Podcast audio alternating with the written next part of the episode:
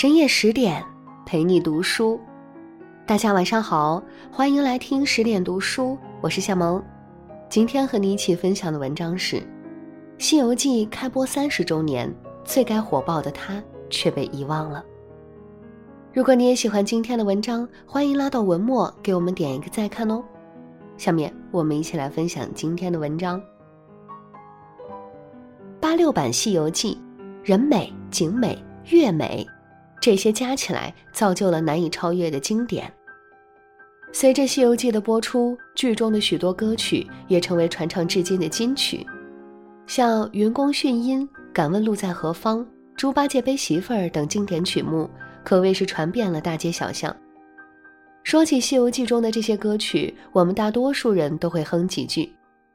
可要问你曲作者是谁，我想很多人都答不出来。其实《西游记》里的乐曲全都出自一人之手，这个人就是许镜清。许镜清，一个平凡的名字，一名朴实的老者，一位低调做人、高调作曲的艺术家。一九八三年五月的一天，一个电话打破了许镜清平静的生活。电话是央视打来的，让许镜清去《西游记》剧组当配乐师。许镜清原本的工作就是配乐，所以他感觉这份工作是完全可以胜任的。殊不知，在这之前，剧组已经淘汰了七位有名的作曲家，而寂寂无名的许镜清真的能被选上吗？许镜清到了剧组后，给花果山的猴子写了一段音乐，将猴子在水帘洞内欢宴嬉戏的情景衬托得活灵活现。《西游记》的总导演杨洁听后眼前一亮，这是谁写的？我要的就是这个味儿，这才是《西游记》该有的音乐。工作人员面露难色，他可没什么名气和影响力呀。杨导说：“我不管他有没有名气，我需要的是音乐，他只要符合，我就用他。不为上，不为名。”杨导的一句“就他了”，让许镜清成了《西游记》的作曲人。接下来，杨导要求许镜清做一首时长两分四十秒的片头音乐。没有任何框框，更没有任何内容，让他随意发挥。一首曲子要概括一部煌煌巨著的所有内容，这谈何容易？这可愁坏了许镜清，甚至每天晚上回到家中几近失眠。正当他绞尽脑汁、一筹莫展之时，灵感来了。有一天中午，一群农民工兄弟从许镜清的窗户前经过，他们边走边用手中的哨子敲打着饭盒，口中哼着小调。这种随性不就是孙悟空的放荡不羁吗？许青青赶紧把这种感觉用音符记录下来，仅几个小时，《云宫迅音》就诞生了。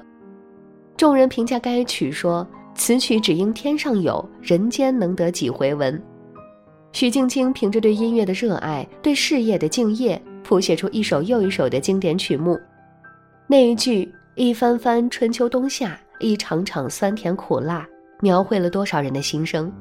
那首《女儿美不美》又勾起了多少人的回忆？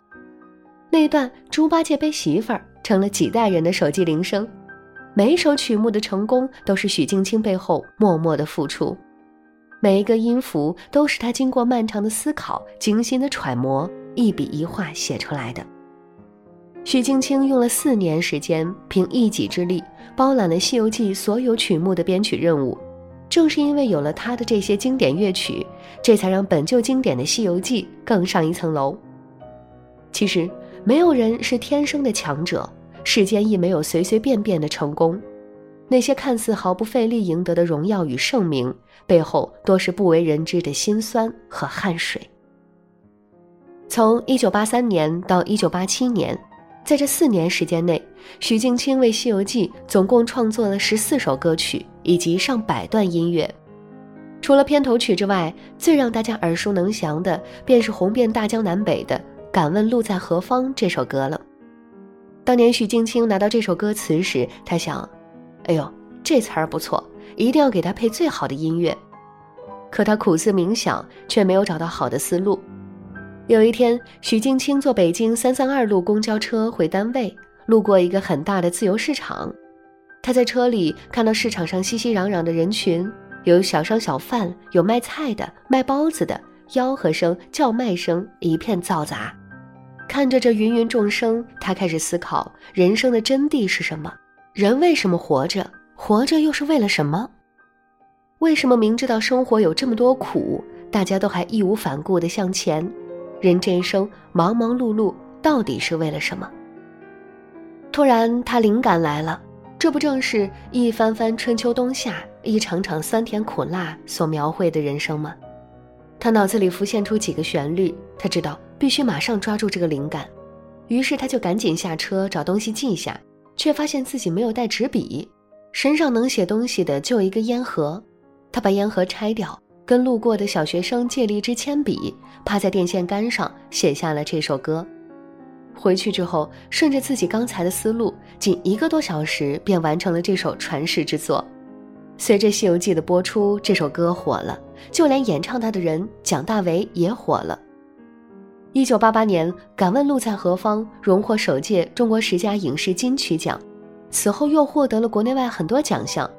主创团队受邀参加庆典时，演唱者蒋大为、词作者严肃都被叫上台领奖，只有许镜清独自坐在台下，默默地给两人鼓掌。他并没有走红，也没有获利，甚至大家只知道这些配乐歌曲，却并不知道许镜清。歌曲获奖。曲作者许镜清没有奖杯，他彻底被众人遗忘了。明明自己和严肃、蒋大为所付出的都一样，甚至还比他们多，可为什么就是没有人注意到他呢？后来，许静清鼓起勇气给电视台打电话，说自己是曲作者，换来的却是不屑和鄙夷。没有人相信他，谁都没想到这个名不见经传的人就是《敢问路在何方》的作曲者。最后，许静清拿出证据证明自己是作曲者，主办方才给他寄了一个奖杯。过了几天，值班室老大爷打电话给许镜清说：“这里有你一个奖杯，下来拿一下。”本该在万众瞩目下接受的荣耀，却在保安室由值班大爷颁给了他一个敷衍的奖杯。随着《西游记》的火热播出，剧中的音乐也走进了千家万户。许晶晶每次看着别人上台领奖，她坐在台下却有说不出的落寞。许多次落寞之后，许镜清萌生了一个念头，要办一场《西游记》主题音乐会。她要告诉全世界，她的作品被无数人传唱。她要让大家知道，通过电视听到的音乐都不全面、不够纯粹，和音乐会现场的效果是截然不同的。但对于收入不高的她来说，这只能是一个梦。说来也惭愧，一个从事音乐创作五十年的作曲家，却没有开过一场属于自己的音乐会。为了这个梦，许静清开始多方周旋，找资源、拉赞助，可惜无人响应。即便在微博上声嘶力竭的呐喊，但关注的人始终寥寥无几。许静清既不善交际，又不会炒作，更不懂媒体运作。以上种种都让他的梦想难上加难。一次次碰壁，一次次失败，但他还是没有放弃开音乐会的梦想。二零一六年《西游记》开播三十周年，徐静清想借此契机让西游的音乐唱响舞台，于是他再次在微博发文：“念念不忘，必有回响。”这次事情终于有了转机。网络上有很多对《西游记》音乐感兴趣的朋友。纷纷留言告诉许静清：“你可以试试众筹。”就这样，这位七十四岁的老人开始了他人生中第一次众筹。众筹在微博上不断转发，仅仅三天就筹集到一百九十多万。国家交响团首先伸出援手，不少大腕儿也纷纷站出来支持，但更多的支持还是来自那些听着《西游记》音乐长大的网友们。在多方支持下，又加上许镜清自己的积蓄，这场梦寐以求的《西游记》专场演奏会终于顺利举办。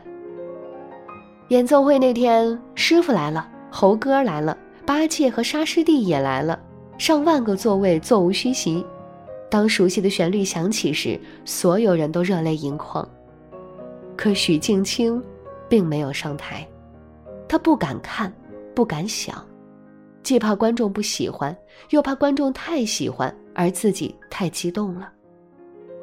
音乐会结束时，主持人把他请上舞台，他一直说着感谢，每说一句感谢，就对大家鞠一个躬。当晚回家，他把自己关在屋子里嚎啕大哭，感叹道：“真是九九八十一难呀！”后来在《朗读者》栏目中，主持人曾问他：“这场音乐会似乎来得晚了些吧？”他笑着说：“不晚。”只要我活着，就不晚。《西游记》是属于每一个中国人的难忘记忆，这个梦想值得我坚守三十年。其实，在八六版《西游记》中，除了唐僧四人，许镜清才是这部剧的灵魂人物。他凭一己之力完成了《西游记》中的全部曲目，把一个成熟作曲家的黄金时期全部献给了《西游记》。这背后离不开他低调而务实的人生态度。有人说他太过低调，他笑道：“低调没什么不好，我一贯生活低调，什么著名作曲家、名人之类，我都不大感兴趣。别人知道或不知道我都一样，知道我的作品就行。”他从不在意外界的看法，也不被名利所束缚。